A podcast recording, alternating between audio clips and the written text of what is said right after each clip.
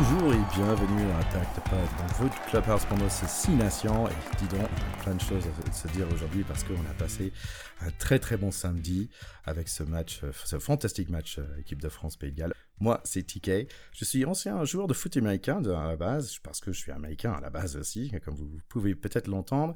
Euh, mais j'ai aussi joué un peu au rugby, euh, dans le corporate, dans le folklore, avec Charlie Bayer. Salut Charlie Oui, j'ai eu la chance de pousser à ton cul en, tant que deuxième ligne quand tu étais pilier, et moi j'ai un petit peu continué quand toi tu as arrêté, et je suis content de t'avoir retrouvé pour ce podcast, mais on n'est pas tout seul. On n'est pas tout seul, euh, exactement. Nous sommes vraiment contents d'avoir Théo de Saint-Rémy avec nous.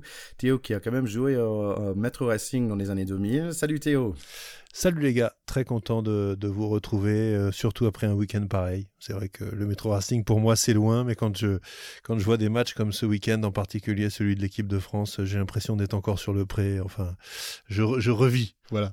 exact. Donc on est là avec vous, nos chers écouteurs, qu'on on aime bien dire, pour parler de, rugby, de ce super match. On va, on va attaquer ça et tous les matchs de Six Nations. Euh, avant, Théo, quand même, j'aimerais bien que tu m'expliques un truc dans le rugby. C'est quand même un sport, là, on voit des matchs entre adultes, entre professionnels.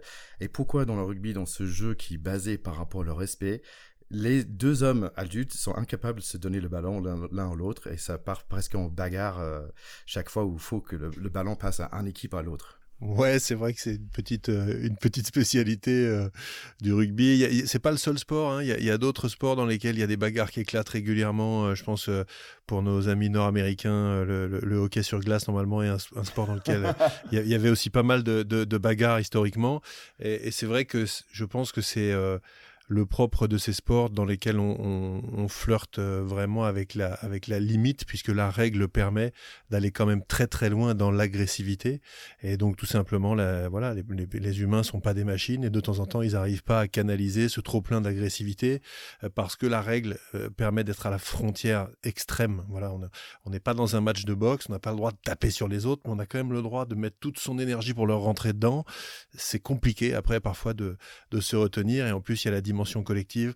Mettez euh, tout ça dans une grande marmite euh, qui s'appelle par exemple le Stade de France ou la, limite de la règle en fait. voilà, voilà, voilà. Je pense que c'est il y a quelques sports particuliers comme ça, le rugby en fait partie. Ah, nous en foot américain, on a fait on a tendance de donner le, ballon à, l'arbitre et c'est lui qui, qui qui fait son truc avec. Et là, je trouve ça assez marrant que par exemple Ntamak va sa partie presque en, bagarre en fait. Oui, pour conserver son ballon. Les Américains sont les Américains sont disciplinés. On aime bien les règles. On aime bien les règles. C'est vrai. Daniel, Daniel, Daniel Herrero disait un truc formidable par rapport à ça. Il disait que le rugby, c'est quand même de la violence légiférée. C'est-à-dire qu'on a, non mais c'est ça, c'est qu'on a, on a un, voilà, on a, on a un prisme dans lequel on a le droit de se foutre un peu sur la gueule, mais on doit quand même respecter les règles du foutage sur la gueule. C'est un, peu ça qui nous plaît quand même, soyons honnêtes. Bon, on parlait un petit peu des choses américaines. Il y avait quand même, je voulais dire, euh, bravo à Bastero qui a pu marquer son premier essai euh, la semaine dernière. Donc ça, c'est ah. très bien.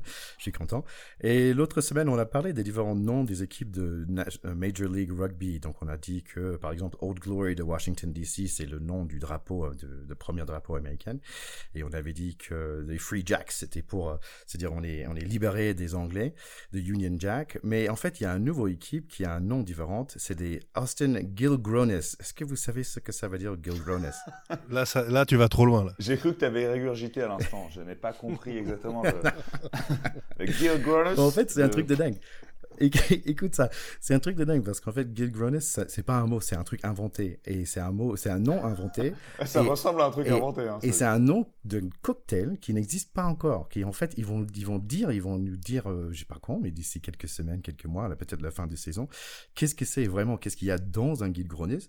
En fait, Gilgronis, c'est juste un coup de pub, en fait, où tout le nom de l'équipe est échangé de, des élites ou de herd, et maintenant c'est des Gilgronis et personne ne sait ce que ça veut dire. Donc je trouve ça assez marrant. Alors, deux choses. D'une, c'est que le nom d'un cocktail, ça m'intéresse. De deux, le fait de faire un truc marketing d'un truc sportif, c'est typiquement américain. C'est vrai. On est quand même dans le dérapage typique du branding sur le sport. Hein. Voilà. je vais faire un teasing avec un truc qui n'existe pas encore, mais auquel je, enfin, dont je donne le nom à un truc qui existe pour créer du teasing, que les gens se demandent ce que c'est, et comme ça je ferai de la pub from behind au moment où ça sort. Non j'ai déjà, dit, les foufous du sport business, on se calme. Voilà. Allez, on retourne un peu sur le, terrain français. Alors, euh, juste avant d'attaquer les six nations, j'avais quand même euh, quelque chose. Il y avait quelque chose avec le Stade français euh, cette semaine où ils, portaient tous une barbe. Et comme on sait bien qu'on s'intéresse beaucoup dans les barbes. Alors, Charlie, tu peux nous expliquer un peu qu'est-ce que c'était? Oui, en effet, sur cette photo qui sortait, donc oui, il y a eu tous les mecs, tous les joueurs du Stade français qui, avaient sorti cette petite photo des vestiaires avec euh, la barbe rousse. Ce qui était vraiment beau, c'était qu'à la fois, en fait, c'était un hommage euh, pour euh, Rémi Monfils qui, qui a qui a eu la chance d'avoir les honneurs euh, d'un départ du Stade français que d'autres n'ont pas eu. Bon, lui, il a eu pour celui-là, c'est très bien, c'est tant mieux, on, rend hommage aux anciens qui, partent. Rémi Monfils a dû partir pour des, des commotions cérébrales répétées. Euh, c'est un peu dur parce que c'est un, joueur jeune qui doit, se barrer un peu tôt pour des raisons de santé. Ça soulève plusieurs euh, questions, à la fois celle des problèmes à la tête qui vont arriver.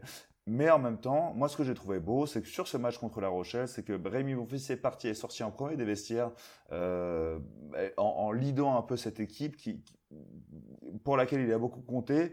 Euh, il est sorti, à sa sortie, tous les joueurs l'ont checké, c'était franchement, c'était vraiment beau, quoi. Parce que ce mec-là, en, tant que supporter du Stade français, on l'a beaucoup respecté. Euh, lui avoir rendu un vrai hommage alors qu'il ne jouait plus, c'est vraiment, franchement, j'ai trouvé ça très fort et très beau. Je, pense que sur cette, euh, sur cette histoire-là, qui est effectivement assez emblématique de l'esprit fraternel qu'il y a dans les équipes et qui, qui doit, qui doit demeurer, y compris dans les équipes professionnelles. Et d'ailleurs, on voit que quand ça marche plus, euh, les équipes ne tournent pas. On le voit très bien. Euh, et là, le, petit renouveau du Stade français récemment, qui est lié au, retour de, Thomas Lombard aux manettes, qui, qui joue sur les valeurs anciennes du club, etc., fait que ce genre de, on va dire, de petit événement redevient naturel. Et ce qu'il faut ajouter, c'est que Rémi Bonfils, c'est un, gars qui a fait une carrière euh, quand même étonnante avec un gabarit qui est pas fait pour le rugby, pas du tout imposant physiquement. Moi, je le connais bien parce que quand, j'ai fini ma carrière au PUC, il était dans les jeunes du PUC et c'était un garçon euh, qui était pas plus impressionnant que les autres. Par contre, il était extrêmement accrocheur et il avait euh, vraiment un super sens de la trajectoire. Il, jouait toujours dans les intervalles, il bonifiait les ballons, et c'est comme ça qu'il a joué toute sa carrière. Donc, je suis pas surpris qu'avec ce qui est devenu le rugby euh, du point de vue des impacts physiques aujourd'hui, il soit obligé de passer la main. Que ça se termine avec 15 euh, barbes rousses dans le, dans le vestiaire, moi je trouve que c'est un super clin d'œil. Voilà, c'est un super clin d'œil et c'est réussi. Donc merci à Stade français pour cette belle image et aussi merci à Rémi pour son temps. Et, mais aussi merci à un joueur qui est capable de dire euh, que c'est l'heure et euh, sans, sans, prendre des dégâts très importants. Et puis on, on le reverra, Rémi Bonfils c'est un garçon très intelligent je suis persuadé qu'on le reverra sur les, sur les bancs. Écoute, je, je, vois en bas de, je vois en bas de chez moi pas plus tard qu'hier parce qu'il est du quartier, il promène son chien. Ah bah tiens, la prochaine fois que tu le vois, tu l'invites au pacte pote. Peut-être on peut en parler. Hein. ok les gars, quand même, on a pas mal de choses à se dire pour cette Nation. Est-ce que vous êtes prêts? On est chaud. Oui. Allez, on y va. Pacte pote, terrain 10 Allez les gars, on a trop de choses à se dire par rapport ce super match entre les 15 de France euh, et le Pays de Galles à Cardiff. Ce match a démarré très très vite avec notamment trois points marqués, par un monsieur Bigard, je pense qu'on va parler de lui plus tard. Il y avait aussi euh, très vite aussi un essai, le premier essai par Note 15, Boutier, après un chandail de Ntamak, que Halfpenny n'a pas pu gérer, c'est euh, Boutier qui a pu marquer sa première essai pour avec les Bleus, donc bravo. 7 à 3. Euh, Ntamak marque aussi un penalty 10 minutes plus tard. On a eu un essai refusé, car un petit en avant entre euh, Boutier encore et Vakatawa. Quelle, tristesse de refuser cet essai. Dommage parce que ça montrait vraiment un très beau attitude de Boutier. Avec euh, vers le 30 minutes, on a vu un essai de William C, mais vraiment qui a envie, il avait il montrait un envie énorme pendant pendant tout ce match. Aussi sa première avec les 15 de France, donc bravo pour lui. Mais les Gallois restent des Gallois, ils n'étaient pas morts. Ils ont campé dans notre 5 mètres pendant environ 10, 10 à 15 minutes, je pense. Euh, on a reçu un carton jaune pour Madrid, mais un défense de folie. On arrive à échapper 17 à 9 pour la France à la mi-temps. C'était une fin de première mi-temps. Enfin, les, copains, putain, mais, mais évidemment, on, a tout ce qui fait. C'était une fin de première mi-temps, mais d'assassin. C'est surtout un, c'est surtout un bras de fer euh, tactique et stratégique engagé par euh, par les Gallois et en particulier par, par leur capitaine Alan Wynne Jones, qui, qui plusieurs fois, au lieu de prendre les points alors qu'ils sont menés, fait le pari de dire on va à la confrontation parce que ce qu'on veut, on veut pas trois points, on veut sept points, et ils le perdent. C'est évidemment un détournant du match parce que à ce moment-là, ceux qui sortent complètement gagnants de cette épreuve de force monumentale juste avant la mi-temps, ce sont les Français parce qu'ils n'ont pas pris de points à ce moment-là, alors qu'ils sont en infériorité numérique à ce moment-là. Donc ils sont à 14 contre 15. Euh, l'autre dit plusieurs fois Je me sens fort, on y va les copains, ils regardent ses potes, ils disent On y va, on va aller derrière la ligne tous ensemble. Et en face, c'est les Français qui disent Bah non, vous n'allez pas derrière la ligne tous ensemble, personne n'y va. Et on va au vestiaire. Voilà. Et donc ça, c'est effectivement des moments de tension euh, qui, sont, euh, qui donnent une dramatique aux rencontres. Euh, qui est particulièrement précieuse au-delà de tous les trucs techniques qu'on peut se dire. Et, et, pour faire une toute petite parenthèse sur les deux autres matchs du tournoi du week-end, qui étaient très chiants et dans lesquels il n'y a eu aucune dramatique. Parce que les dés jetés très vite sur, sur, sur le score, enfin sur l'issue de la rencontre, et du coup des matchs un peu ennuyeux, un peu tristounets, contrairement à ce mmh. match-là. Coup de bol, c'est tombé côté français, on va dire. Coup de bol, non, c'est plus que du bol, bien sûr, mais par chance pour nous et par bonheur, c'est les Français qui gagnent à la fin, mais c'était surtout une empoignade fantastique du début à la fin. C'est ça qu'on aime. Pour le démarrage de ce deuxième mi-temps, pendant les cinq premières minutes, nous avons vu, euh, même avec une personne de moins, une France assez tranquille. Ils ont pu réussir à, monter et, gagner des, des mètres. Euh, mais les Gallois restent quand même des Gallois, c'est-à-dire dangereux. Ils ont pu marquer après un course de leur pilier droite, donc Louis. Donc d'un coup, le score 17 pour la France, 16 pour, pour le Pays de Galles. Un moment assez difficile pour la France, mais il y a une interception de Ntamak qui nous oh. fait beaucoup de bien. Euh, donc suivi par un, autre pénalité, un Ntamak qui reste à 100% pour la journée, 27 à 16. Mais quand même, les Gallois restent des Gallois, donc dangereux. Toujours campés dans notre 5 mètres, pendant très longtemps, mêlée après mêlée, pendant environ 7 minutes. Finalement, c'est notre numéro 3, euh, Awas qui prend un carton jaune, il y a Bamba qui entre. Quelle rentrée Et voilà, et qui réussit à débloquer la situation avec un super entrée en mêlée. Les Gallois quand même restent des Gallois, donc ils marquent un autre essai par Bigard notamment. Les Français peuvent tuer le match, mais malheureusement, Jalibert rate un pénalité. Les Gallois restent quand même des Gallois, donc dangereux jusqu'à la dernière minute avec un percé de Tompkins. Mais c'est notre capitaine Olivon et Monsieur Chat qui ont pu récupérer le ballon en dernière seconde et ouf, fin du match. Un match intense, une victoire Et comme il a dit le coach Fermier Galtier à la fin, waouh. C'est d'autant plus mérité et c'est un encore plus grand plaisir pour nous euh, qu'il faut replacer ce contexte-là dans, le contexte des, deux dernières confrontations face aux Gallois. Euh, le tournoi l'année dernière où on menait 16-0 avant de perdre en faisant n'importe quoi en deuxième mi-temps.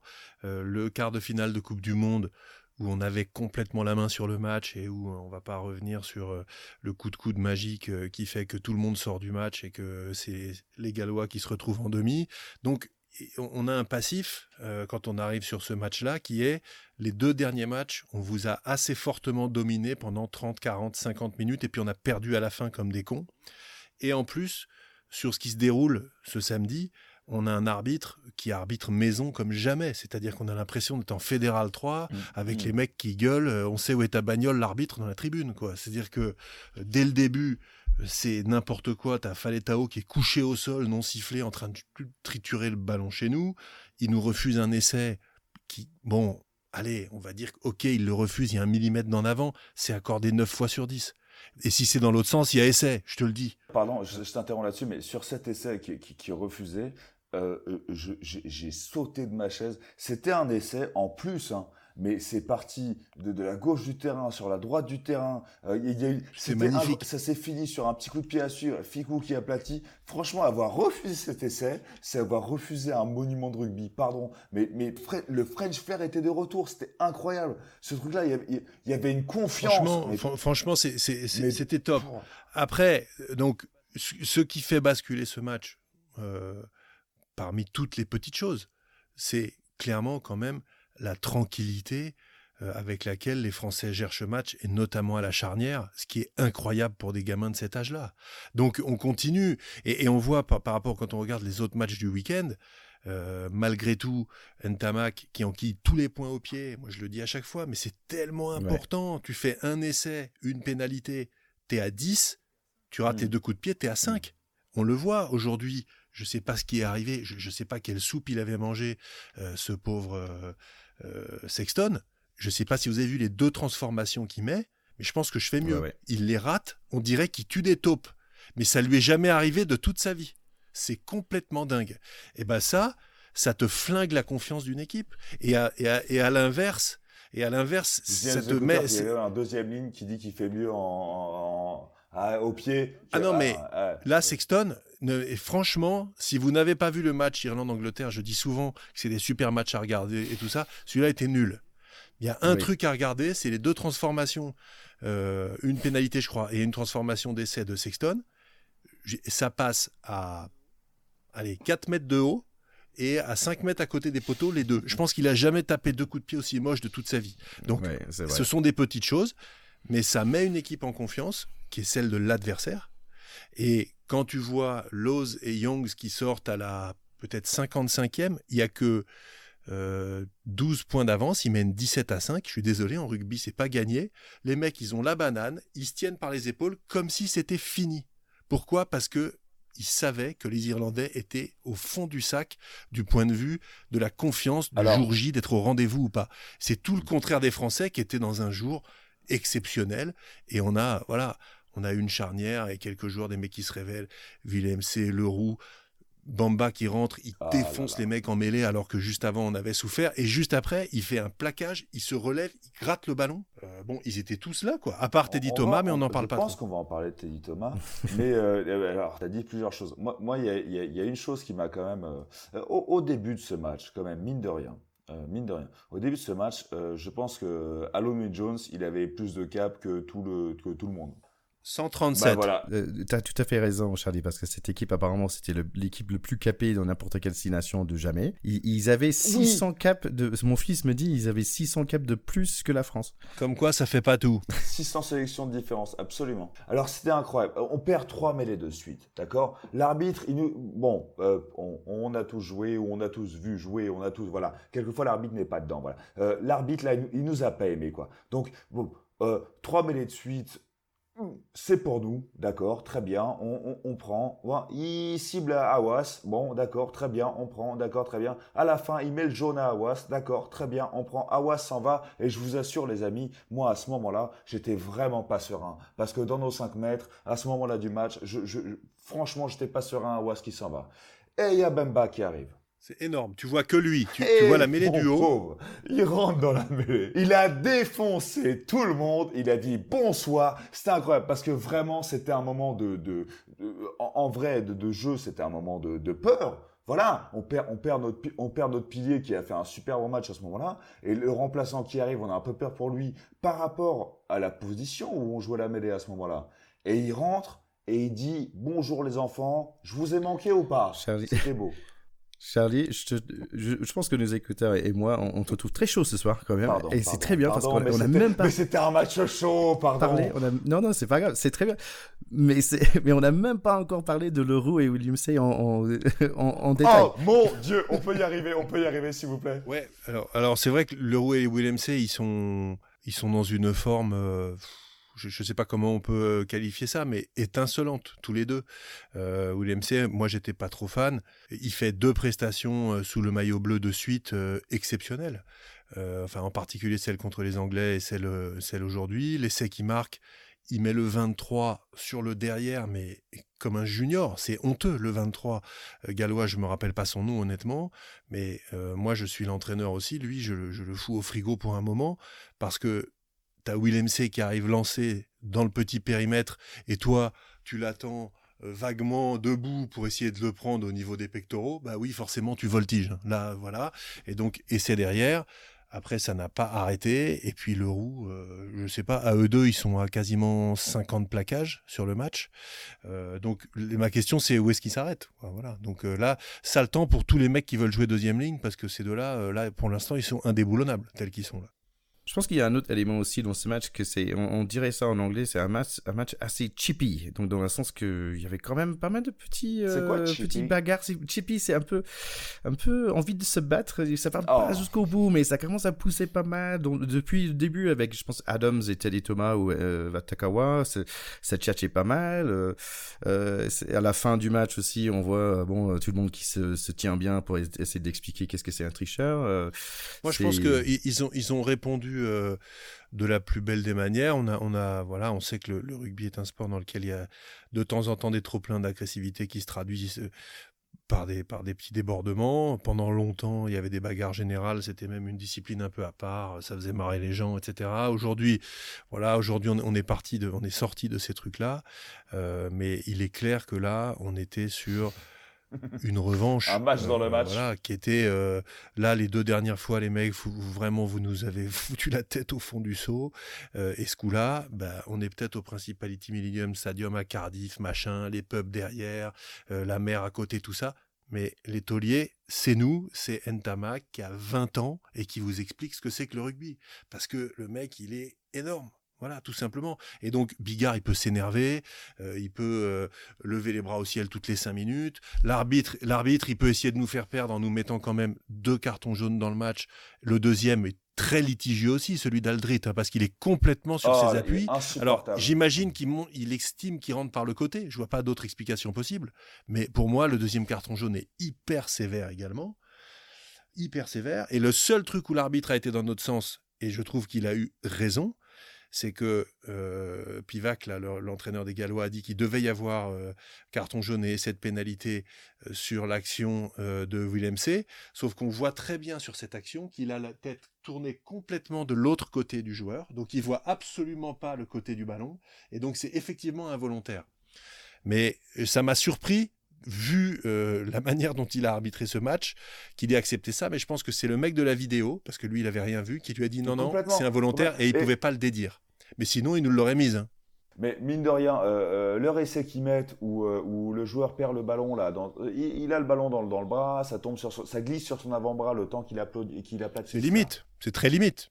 Il peut aussi bien le refuser. Mais pour moi, il y est pas, mais il y est complètement pas. Enfin, mais Boutier, Boutier fait une super défense où il tombe avec lui et où, il arrache le ballon en tombant. Euh, c'est ce que tu dois faire en, défendant quand, le mec euh, aplatit sur toi. C'est parfait. Il fait glisser le ballon. Le mec. S'il le refuse, il n'y a rien à dire. S'il le refuse, il n'y a rien à dire. Voilà, exactement. Absolument. Exactement. S'il le refuse, il n'y a rien à dire. S'il y a les deux équipes qui disent que l'arbitrage n'était pas génial, peut-être au moins c'était égal. Alors à propos d'arbitre, on a vu, moi j'ai vu sur Irlande-Angleterre, j'étais content de revoir notre petit copain Jaco Pépère. Hein, celui qui nous a fait le, coup de coude magique euh, célébré avec les supporters. Euh, je pensais qu'il avait pris un coup de frigo. Celui-là, ça n'aura pas duré longtemps. Merci World Rugby encore. Une autre chose que je pense que nous avons tous marqué, les gars, c'est quand même la, touche française était vraiment superbe euh, ce, ce, ouais, alors superbe, Peut-être pas, mais en tout cas, c'était sur les deux premiers matchs, la touche avait, c'était un de nos défauts, clairement. on a remarqué en tout début de match que sur les touches défensives, ça sautait pas ça sautait pas. On a laissé les Gallois sauter tranquillement. On les a attendus tranquillement en bas pour les cueillir et on les a pas laissé créer des mots, des mots offensifs et c'était parfait. C'était ça, c'est-à-dire qu'on on a, on a su euh, nos défauts, on les a pris en compte, d'accord. Et si on n'est pas si bon en défense, pas de souci, on les attend en bas et putain ils vont pas construire de mots et ça a été très bien fait. Euh, sur nos touches euh, offensives, sur les touches qu'on avait pour nous, à chaque fois on a beaucoup ciblé Olivon et ma foi, à chaque fois on les avait, c'était très bien. Et juste, moi, je voulais revenir sur cet essai de William C. Parce qu'au moment où il le met, l'essai de William C., ça part de quoi? Ça part d'une touche. Ça part d'une touche. Et un, un, un, petit truc euh, remise intérieure et tout pour un mec qui revient. Et au moment où euh, William C met cette putain d'essai, t'as bah, as Galtier et t'as Ibanez qui se retournent vers Karim Ghezal, qui le prennent dans ses bras, parce que putain, je pense vraiment que cet essai il venait des touches, et je pense que ce Karim Ghezal, il avait des choses à se prouver par rapport aux deux premiers matchs, et je pense que sur ce match-là, euh, bah, il a, avec ses gros, relevé la tête, il les a emmenés là où il, a corrigé ses erreurs et vraiment la touche sur ce match-là, parce que pardon, euh, les Gallois c'est pas des pimpins. Euh, ben on a on a on a mieux fait contre les Gallois en touche qu'on a fait contre l'Italie quoi. Donc vraiment, je pense que Karim Ghezal il a beaucoup apporté à, ce groupe et moi j'ai kiffé sur ce petit essai de William C. Le fait que les les head coach aient embrassé le coach le coach qui gère la touche ça voulait dire beaucoup. Moi, ça m'a touché. Ouais, ça m'a touché. C'est un symbole. C'est un symbole, effectivement. Contre les Anglais, ça avait été moyen. Contre les Italiens, encore moins bien. Euh, là, ça a très bien fonctionné. Bon, voilà, ça progresse. Euh, peut-être aussi que les Gallois n'étaient pas dans un, très bon jour sur ce plan-là. Moi, j'ai trouvé euh, Jake Ball et Alan Wynne Jones quand même pas exceptionnels dans leurs prestations. Euh, donc euh, voilà, c'était effectivement euh, le jour de l'alignement tricolore beaucoup plus que celui des Gallois. En parlant d'un journée pas exceptionnelle, euh, Teddy Thomas, pour lui, ben, c'était pas sa journée non plus. Oui, là, Teddy, c'est compliqué. Alors moi, je, fais une toute petite parenthèse. Il s'est fait bâcher sur les réseaux sociaux. Il y a des gens qui l'insultent, etc. Je trouve ça dégueulasse. Donc moi, je, je veux pas du tout qu'on tombe là-dedans. Euh, c'est insupportable de voir ça. Les, les, les, mecs qui ont jamais mis, je le dis souvent, leur cul sur un terrain de rugby qui se permettent de euh, d'incendier euh, les mecs qui ont le courage d'y être. Je supporte pas ça. Par contre, on est obligé d'être un peu factuel. Ça fait deux trois doutes, deux trois matchs qu'on a des doutes, et là sur la défense, euh, Teddy Thomas, c'est juste pas possible. C'est-à-dire que à plusieurs reprises dans ce match, il y est absolument pas. On manque de se prendre un essai casquette, mais euh, à, la, 15e, il pousse à moitié le défenseur alors que le mec n'a pas encore le ballon dans les mains. enfin, c'est complètement improbable. Et puis à nouveau, plusieurs fois, il y est pas là du tout. on, on, le voit même limite dans ses replacements, c'est-à-dire que même quand il a été pris, on a l'impression qu'il revient pas vite pour essayer de se rattraper. Euh, donc moi, je commence à être assez incrédule par cette, euh, par ce choix, euh, et je pense que là, les coachs ont un gros travail à faire avec lui pour savoir s'il a l'intention de se mettre à niveau de, des standings internationaux en défense ou pas, parce que je pense que là, ça, suffit là, trois fois de suite des coups pareils, ça devient trop là. je te rejoins entièrement sur le fait de pour moi, insulter un joueur sur les réseaux sociaux, je trouve ça complètement con. Euh, c'est plus que con, Charlie. C'est inacceptable. C'est inacceptable. Certes. Inacceptable. D'accord, d'accord, j'admets ça. Par contre, le fait de pointer du doigt euh, le fait que c'est quand même super étrange euh, de voir ce genre de défense de la part d'un international dont, dont c'est le métier et dont il machin. Je veux dire, euh, charrier, ça me va, insulter, ça me va pas. Mais, mais en tout cas, le fait de pointer du doigt, euh, c'est quand même super étrange. C'est-à-dire, quand euh, à chaque fois en bout de ligne, il y, y, a eu deux fois dans le match, là, en bout de ligne, il va pour récupérer le ballon. Au moment où il doit taper dedans, il va essayer de l'attraper à la main et il fait de la merde. Et, et, et 20 minutes plus tard, au moment où, où il doit essayer de l'attraper à la main, il tape dedans et il fait de la merde. Non, mais on a l'impression qu'il est en train de jouer en junior avec ses potes. voilà, ça, ça va pas. Donc, donc moi, je, je, te rejoins. Encore une fois, je te rejoins sur le fait qu'il faut, il faut insulter les joueurs, c'est complètement con parce que parce qu'il y a des hommes derrière, c'est leur métier. Il y a pas. De... Mais par contre, pointer du doigt le fait que c'était c'était très étrange de le regarder défendre. Tu vois, c'était quand même, on était un peu mal à l'aise au regard. Et même, et même offensivement, il fait une passe à un moment à la, vers la 60e dans les chaussettes de je sais plus qui, une passe de maçon, mais catastrophique. Euh, et puis, euh, il n'a pas eu, entre guillemets, les bons rebonds. Alors, effectivement, à un moment, il revient sur Alan Wynne-Jones. Ok, euh, heureusement que Teddy Thomas court plus vite qu'Alan Wynne-Jones, 35 ans, deuxième ligne. Mais c'est un peu tout ce qu'on a vu, quoi, sur le match. Donc moi, ça, ça m'inquiète. Alors, de toute façon, je pense que le sujet va être rapidement tranché, parce que avec Penaud qui revient, euh, Ficou qui donne satisfaction à l'aile, s'il si, dispose de, de Vakatawa Vincent au centre, euh, c'est terminé. Hein. Euh, Teddy Thomas, c'est retour en ciel et blanc, et ça ira peut-être très bien pour le Racing. Est-ce que c'est notre opportunité de revoir Raka Le problème, c'est que Raka n'apporte pas de meilleure garantie, en particulier sur la défense collective. Il a les mêmes défauts que Teddy Thomas. Il était pris dans le dos sur les coups de pied haut à chaque fois. Et on voit très bien que dans ce rugby international maintenant, les, les défenses sont tellement performantes euh, sur l'homme à homme et sur les lignes que extrêmement souvent, les déclencheurs sont des petits coups de pied au-dessus de la défense qui sont les seuls à pouvoir créer des incertitudes sur des défenses trop métronomiques. Et là-dessus, euh, Raka n'apporte pas du tout les garanties euh, non plus. Donc Thomas est pas bon là-dessus, mais Raka, j'ai presque envie de dire pas meilleur.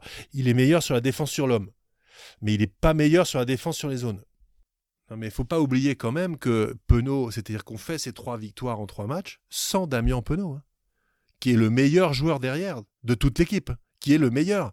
Je veux dire, à la Coupe du Monde, euh, on s'en rappelait, on s'est vu les matchs de préparation, toute la Coupe du Monde, c'est le mec qui a fait des déclencheurs en one-to-one. Donc lui, il va arriver là, euh, j'espère qu'il va, être, euh, qu'il va pouvoir jouer à Murrayfield et contre l'Irlande à Paris. attention, la, la, ligne des trois quarts françaises avec Damien Penaud en plus, c'est encore mieux, quoi. C'est encore mieux. Alors, on, a un peu parlé des trois quarts. Euh, j'ai parlé de la touche un peu tout à l'heure, mais euh, euh, par rapport au point fort de l'équipe de France sur, sur ce match-là, au-delà de, de, tout ce qui nous a galvanisé, bien sûr, moi, il y, a aussi une différence. On a pointé sur, sur les deux dernières fois qu'on a discuté un peu sur le pack de potes, on a quand même pointé deux grands défauts de, de l'équipe de France jusqu'à maintenant. C'était la touche et c'était les remplaçants.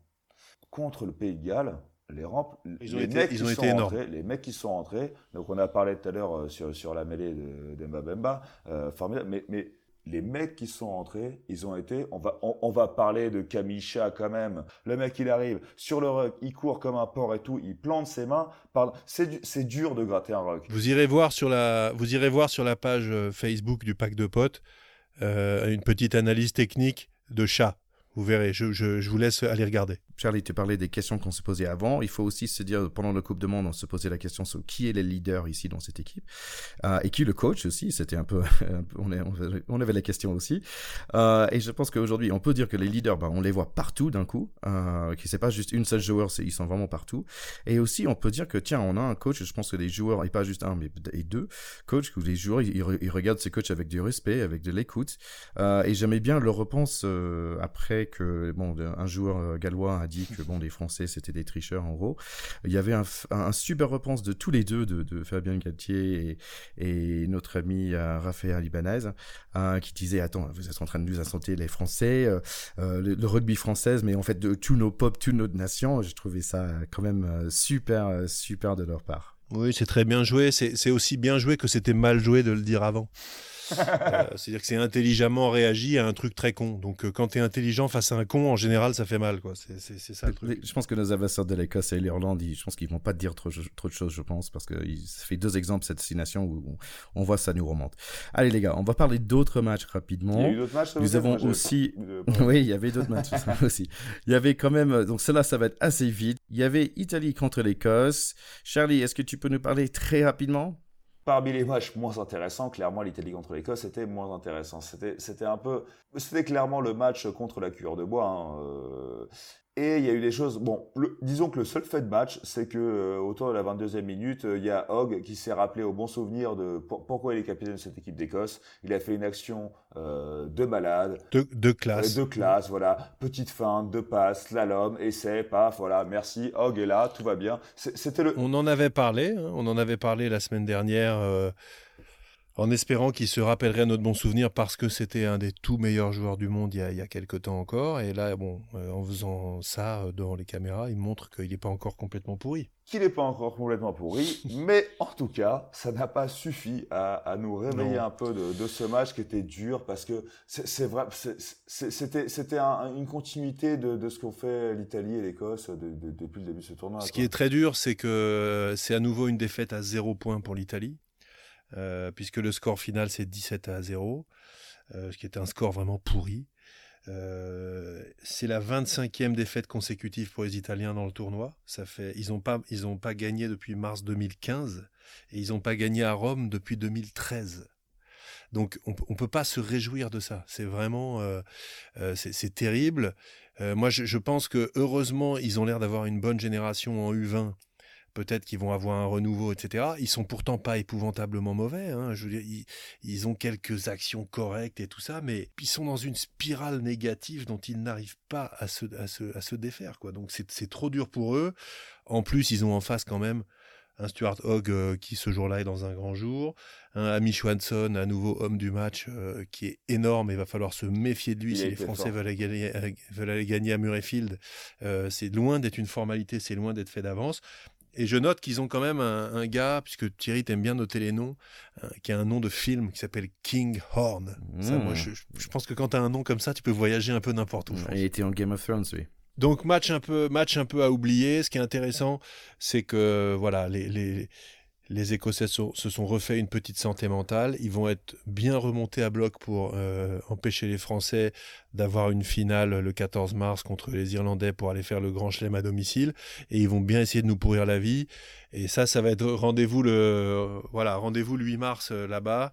Euh, ça va être ça va être un super match. Je pense que ce qui est intéressant aussi, c'était un score de 17-0, mais quand même c'était 5-0 au mi-temps et le deuxième essai, il était, il était à quoi 2-3 minutes avant la fin du match, il me semble. Donc c'était pas, c'était pas un maîtrise totale quand même de, de Non, c'était chiant. Mais ce qui était très marrant, c'est qu'il y avait beaucoup de turnover. Le, ballon changeait beaucoup de mains. Euh, il y avait beaucoup de, de, contre-ruck, il y avait beaucoup de machins. Ce qui d'habitude dans un match euh, euh, fait preuve d'un score furieux, et là, en fait, le, ballon n'arrêtait pas de changer de main, mais sans jamais scorer. Donc c'était vraiment l'Écosse contre l'Italie, quoi. Ouais, sauf, le. un des derniers essais là, qui est celui de Adam Hastings, à nouveau le fils de, de, Gavin Hastings, le, fameux arrière des années 90, euh, où il y a effectivement plutôt une belle attaque des Italiens, ça manque de soutien, paf, euh, trois passes, mm-hmm. essai et, fin, et, fin, du match. Donc c'est tout le temps des espèces de petites humiliations comme ça. Euh, on se demande un peu quand est-ce que les mecs vont faire forfait, quoi. C'est-à-dire qu'il y a un moment, ça devient, ça devient infernal. Et je, je... non, mais je, je sais pas, je sais plus comment prendre le, truc pour eux, quoi. Mais euh, il y a, et il y a que les Français, vous notez, hein, qui leur laissent marquer des points. Mais la politesse, enfin, mais bien sûr. La politesse. Bien sûr. Donc les Écossais, ils ont fait leur British 17 à 0. C'est dégueulasse, les potes. C'est pas Ils ont aucun respect pour rien, ces gens-là. C'est incroyable. Aucun respect. C'est incroyable. Ok, nous avons aussi vu un match Angleterre-Irlande. Ce match a commencé comme ça finit. Donc Angleterre, c'était, ils étaient dominants dans les airs, ils étaient dominants par terre. Euh, franchement, ils menaçaient euh, depuis les premières 8 minutes. Ils marquent très vite avec un essai opportuniste par euh, Ford, suivi d'un petit boulet de Sexton qui était vraiment pas son journée. Donc 7-0. Sexton et Loop, comme il a, déjà dit Théo, un, un, penalty bah, par loin. C'était un match un peu haché, un peu matraqué. Euh, il y a beaucoup de, combats assez costauds. À l'image, il y avait Itoge euh, qui se mêlait avec deux Irish qui ont carrément enlevé le t-shirt d'un. Euh, 24 minutes, on voit copier-coller le même, mais que le premier essai, la même chose, sauf que maintenant c'est Daly qui marque pour l'Angleterre, suivant un coup de pied anglais et une erreur sur la défense euh, irlandaise. Angleterre ajoute 3 points avant la mi-temps, 17 à 0 pour le mi-temps. Un match euh, dit un peu étrange par les euh, annonceurs à la télé qui disent bah en fait Irlande ils n'étaient pas du tout dans leur match, Sexton non plus. Deuxième mi-temps après 10 minutes et quelques fautes anglaises, Irlande réussit à marquer un, un essai suivi par un autre coup de pied loupé par euh, Sexton. Angleterre en maîtrise pendant le reste du match. Euh, après un joli molle, il marque un essai. Euh, Angleterre n'était vraiment jamais en difficulté, jamais peur, en maîtrise totale. Irlande, un match complètement, euh, complètement surpassé. Ouais, complètement raté. Si on reprend le match en, le déroulant à l'envers, on a plutôt une bonne rentrée des remplaçants irlandais, le 19, le 20, qui font des, qui font des bonnes entrées. Et les Irlandais finissent pas trop mal. Ils remarquent un essai tout à la fin. Donc ils n'ont pas renoncé. Mais ils n'étaient pas là, quoi. Ils étaient complètement à côté de leur pompe. Euh, tu l'as bien dit, je ne vais, pas refaire la, liste des, événements, mais en particulier, on voit toujours l'importance capitale de ces jeux au pied offensifs, puisque les deux essais anglais sont sur des petits jeux au pied au-dessus de la défense, avec euh, de l'adresse derrière qui se termine par des essais, les deux premiers essais. Euh, et, le, et le deuxième est consécutif à un très mauvais jeu au pied de sortie de camp de, de Murray euh, qui redonne effectivement la balle aux Irlandais. Donc on voit aujourd'hui que tout se tient dans des détails et les joueurs qui sont les stratèges de ces équipes-là, quand ils sont à côté de leur pompe, ce qui était complètement le cas de la charnière aujourd'hui, Murray-Sexton, qui est pourtant une charnière hyper expérimentée, mais je crois qu'en passant au travers d'un match comme ça, ils commencent à montrer aussi que peut-être euh, ils sont trop vieux et qu'il est temps de, passer la main. Euh, je, suis un peu surpris euh, de, la, de la teneur de ce match. Moi, d'habitude, j'adore ces matchs-là. Et je me suis ennuyé ferme, à part sur quelques gestes. Voilà, il y a eu quelques petites euh, étincelles, mais grosso modo, il n'y a eu aucune dimension dramatique dans ce match qui était d'une intensité. Euh, oui, c'était rugueux, mais ça racontait rien. On pouvait partir cinq minutes et revenir. On avait entre guillemets rien raté. Exactement. moi, j'ai juste noté, hein, qu'il y avait un Sudaf de chaque côté. Parce qu'il y a tu sais, tu sais Kreuz, que, mais, Kreuz, chez, Kreuz chez, les Anglais. Tout le temps qu'on a parlé de la deuxième ligne française, je me disais, putain, Théo, il va arriver, il va me parler des Sudaf et tout. Mais évidemment, voilà, oui, oui, la théorie des Sudaf. Il y a Kreuz chez les Anglais et Van der Flyer chez les Irlandais. D'accord, d'accord. Donc on reparle plus de notre deuxième ligne à nous. D'accord. Non, non, nous, nous c'est bon, on l'a déjà dit. Il y a quand même un, Sudaf qu'on n'attendait pas, qui a été au soutien là ce week-end, euh, Scott Spedding. Je ne sais pas si vous avez suivi les copains sur euh, sur euh, Twitter ce week-end, mais Scott Spedding, il a été énorme au soutien là des, copains. Il y a, y a, un mec, je sais plus, il y a un, un ancien joueur là qui dit. Andy Good. Non, non, non. Alors, à la base, t'as un mec qui dit, ouais, maybe the grain slam for the French, tu vois. Et Andy Good qui dit, I hope not, tu vois. Et Scott Spedding qui lui dit, ta gueule, tu vois. C'est génial. Ta gueule, Goody. je le mettrai sur la page Facebook parce qu'effectivement. Ta gueule, euh, Goody. mais je rappelle que ah, Scott Spedding euh, est d'origine sudaf, mais il a la nationalité française. Hein. Donc, euh, voilà. Bien sûr. Non, mais c'est, c'est, mais, mais, comme beaucoup de sudaf, il s'est, il s'est adapté à, il s'est adapté à son environnement. Mais en tout cas, c'est, s'il y en avait qui remettaient en, en doute l'idée que, que, des, que des expatriés pouvaient être tellement français, euh, euh, demander à quelqu'un de fermer sa gueule, c'est tellement français. et Scott Spelling s'est illustré, s'est illustré à ce niveau-là. Et, Scott, on sait maintenant que tu es un vrai français. Scott, on t'aime. Je, je, vois bien Goody en train de dire, mais ta gueule, ça veut dire quoi ta gueule? Il va sur Google Translate ta gueule. il a dit, il a dû chanter le ta gueule, comment c'est, qu'est-ce que ça veut dire? Et c'était pas le seul du rugby qu'on a eu ce week-end. On a eu quand même les U20 euh, euh, contre la Pays de Galles. Mais ouais, les U20, les U20 malheureusement, ils ont, bah, ils sont, euh, ils ont pas eu la même réussite que, que, que nos seniors, que nos vieux. Ils ont perdu 14 à 11 contre les Gallois, quoi. Ça peut arriver. Ouais, ça peut arriver. Mais sur la bonne nouvelle, on a aussi eu, nos femmes, donc euh, qui ont quand même gagné 50 à 0. nous allons écouter maintenant Charlie et Alvan Borel nous parler de ce match. Et eh ouais Thierry, puisque les potes du pack n'ont pas de genre, on accueille même chez nous une trois quarts centre, Alban Borel, qui joue au Pink Rocket. Salut Alban. Salut Charlie, ravi d'être parmi vous. Eh bien, ravi de t'accueillir. On a, on a, alors, tu nous avais dit la semaine dernière que le Pays de Galles, ce, ce, 15 gallois féminin, n'était pas terrible. Euh, ma foi, tu t'es pas trop trompé pour le coup. ouais, effectivement, euh, on, a assisté à une prestation du 15 gallois qui était, on va dire, euh, qui ont été combatives. Courageuses. voilà, courageuses, mais effectivement qui finissent avec un score final assez, assez douloureux. Euh, même si je les ai trouvées, on en parlera après, mais je les ai trouvées quand même euh, assez vaillantes euh, sur la première mi-temps. Voilà. Alors, c'était elle qui était vaillante ou c'est le 15 de France qui n'était pas à la hauteur sur cette première mi-temps? Ah, Je pense qu'il y, a un petit peu des deux. Clairement, la, première mi-temps des Françaises est assez pauvre selon moi par rapport à ce qu'on a pu voir sur des précédents matchs. mais elles n'ont rien lâché. Je trouve que l'esprit globalement de, combat des Galloises est assez saluable. Ouais, moi j'ai juste été un peu déçu par, euh, enfin, à, la fin, tu sens que les meufs veulent arrêter le calvaire, quoi, parce que elles ont le ballon, elles sont Fanny, elles bottent quand même en touche parce que faut, faut qu'elles arrêtent de subir, quoi. ouais, effectivement. Alors que les Françaises en plus avaient encore envie de jouer, elles ont voulu euh, euh, aller marquer un dernier essai, mais le calvaire fallait, il fallait que le calvaire se termine, comme tu dis.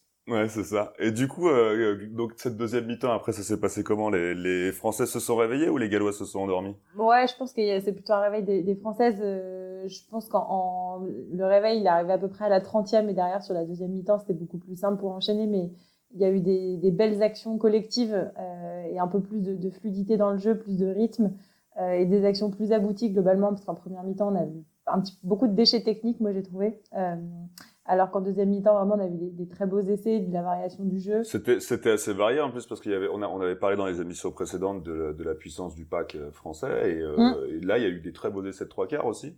Exactement, ouais. Euh, je pense qu'il y a eu un peu plus d'essais de trois quarts euh, sur ce match. C'est pas un concours.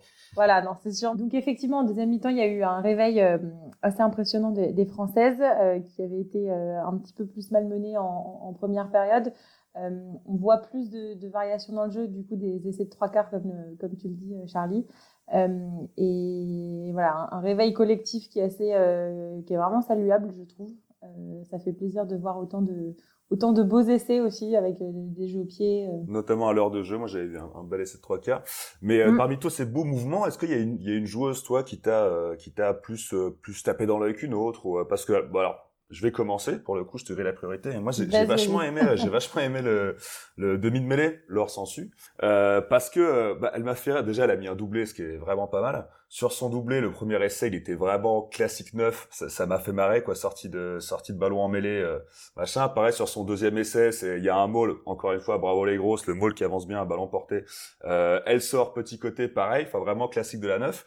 Et c'est moi, c'est à la à la reprise de la première mi-temps sur le sur l'essai de Safin Guy, dont, dont, on pourra sûrement reparler tout à l'heure, elle fait euh, juste avant, elle va, elle va vraiment. Il y a un ballon qui est chié par les, par les, par un bloc d'avant, mmh. et elle va vraiment le chercher, mais à la neuf quoi. Elle met les mains là où, euh, là où, là où les autres veulent pas mettre les pieds quoi, comme on dit. Et j'ai vraiment aimé quoi. C'était vraiment une, pure, euh, pure demi de mêlée. Ouais, ouais je, te rejoins sur son profil. Elle est, c'est vraiment la typique neuf avec la assez, un petit peu vicieuse, on va dire, mais positivement. Euh, qui va vraiment euh, chercher tous les ballons, euh, qui saisit les, les, opportunités, les mini-failles de, la défense et qui est aussi très proche de, ses avants. Enfin, c'est aussi le rôle ouais. du 9. Hein, comme ouais, mais elle, elle cornale vraiment, ouais, ça. Ouais, effectivement, elle, elle, leur colle vraiment aux fesses, que ce soit sur les, euh, sur, sur, tous les, les, ballons portés, etc.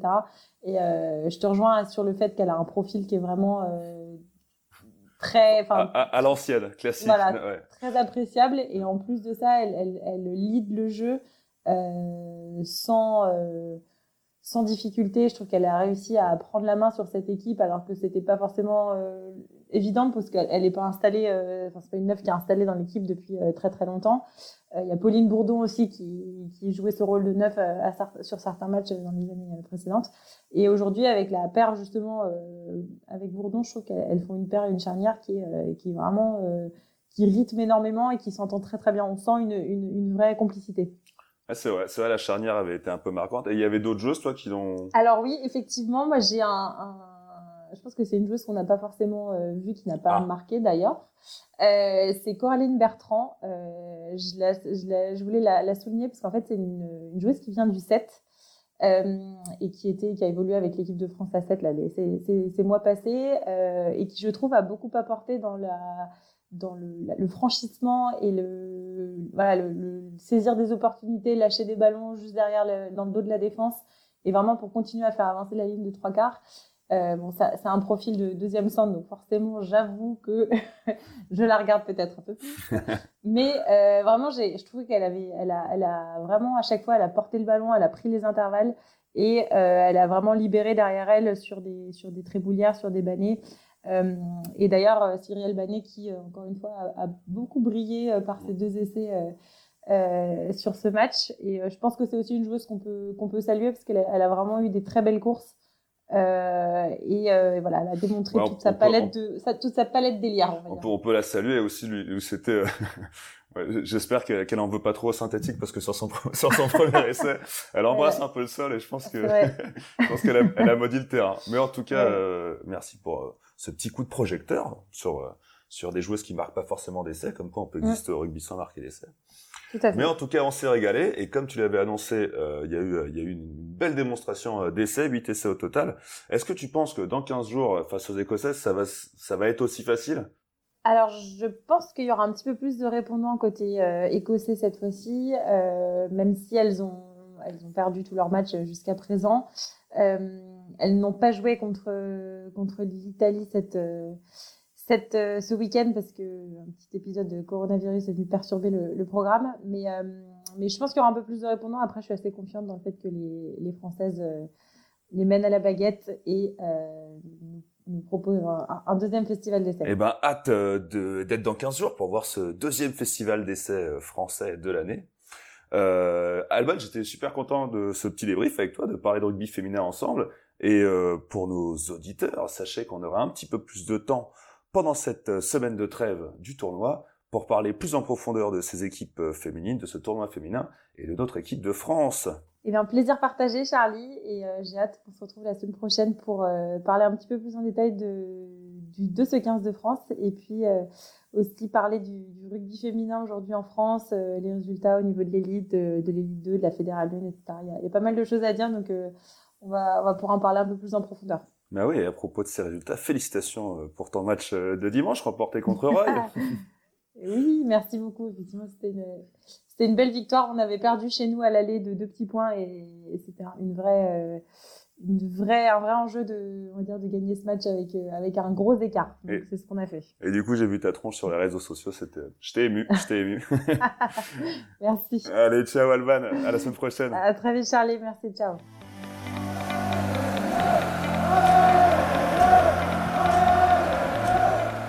Ok, merci Charlie et Van.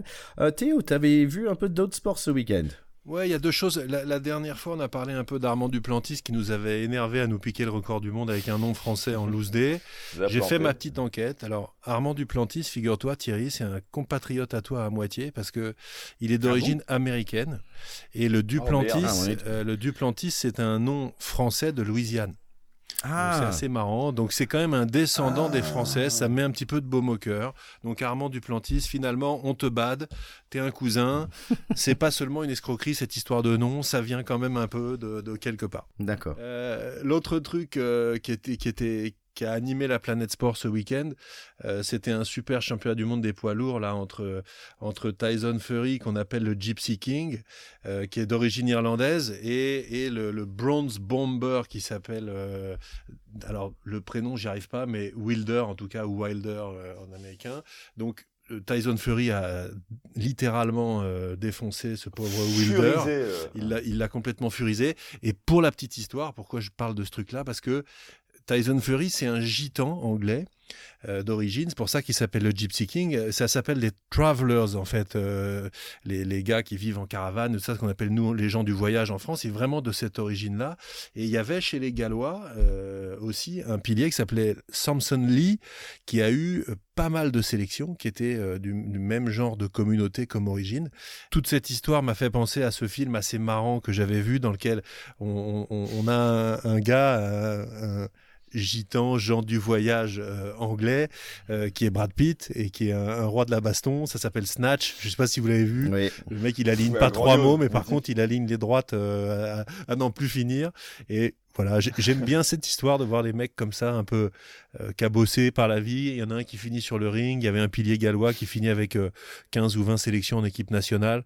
Et puis tout ça, ils ont comme, comme l'était euh, Django Reinhardt à la grande époque et tout ça, ils gardent une culture hyper puissante de leur mode de vie. Ils ont besoin de temps en temps de retourner chez eux, de vivre dans une caravane pendant 15 jours parce qu'ils ils sont, ils sont hyper marqués par cette culture-là. Voilà, c'est des gens dont on parle pas beaucoup, donc je trouve ça sympa quand ils sont sur le haut du podium. Et, si, si vous avez vu ce film en VO et vous avez pas compris Brad Pitt, c'est complètement normal, parce que moi, en tant qu'Américain, il parlait avec un accent traveler, c'était... C'est normal. Personne comprenait. c'était, c'était formidable. Ok les gars, je pense que c'est l'heure, c'est l'heure de finir notre, épisode. Franchement, j'ai passé un très très bon moment avec vous. Pareil. Ah bah c'était c'était génial. J'espère que tous nos chers écouteurs ont été euh, euh, faire traîner leurs oreilles sur notre épisode bonus pour le pour le Sevens, euh, qui était en plus avec du live, des interviews. Enfin, c'était absolument génial comme réalisation, vraiment top top top. Et aujourd'hui, je crois les gars que c'était notre 15e épisode. Je pense que c'est un chiffre oh. clé pour le rugby. Hein. Ouais, pour le 15, ouais, bien sûr. Ah oui, c'est vrai. un anniversaire. Ouais, bravo à nous. Et écoutez, vous revenez la semaine prochaine parce que nous allons avoir un autre épisode de bonus, donc cette fois-ci avec Charlie et Alban, que vous venez d'entendre, sur l'équipe de France féminine. Ouais, bien sûr, on est super content de vous parler un peu de l'équipe de France féminine, euh, surtout avec une personne qui s'y connaît vachement mieux que nous euh, en la personne d'Alban. Oui, ravi de vous retrouver la semaine prochaine. N'hésitez pas en tout cas à commenter euh, ce que vous écoutez, ce que vous, ce que vous ressentez pendant qu'on vous parle sur les réseaux sociaux, sur le Twitter, sur l'Instagram et tout. Et on sera très ravis de vous rencontrer avec Alban la semaine prochaine pour vous parler de tout ça. Exactement, et je pense que Théo va nous laisser quelques petits cadeaux sur le Facebook. Et n'hésitez pas de nous laisser des reviews euh, sur euh, iTunes ou Spotify ou Deezer, où vous, vous nous retrouvez pour nous écouter. Les gars, super semaine cette semaine et bon, bonne semaine à vous. Et si les Français nous font le, le cadeau d'aller gagner à Murrayfield, euh, oh voilà, une finale contre les Irlandais pour le Grand Slam avec cette génération-là, c'est vrai que là on va avoir du mal à se contenir. Déjà ce soir, Charlie était limite, mais là ça va être, euh, hein, ça va être borderline la fois d'après aussi. Si, si, alors, alors ce match contre l'Irlande, il y a des chances que le podcast soit un peu euh, compliqué. un peu tendancieux, ouais, compliqué. Ouais, beaucoup de décibels. Allez les gars, merci beaucoup. Ciao, ciao. Ciao, bonne nuit. ciao, ciao, TK. Ciao, Montéo. Ciao, bonne nuit les copains. Ciao.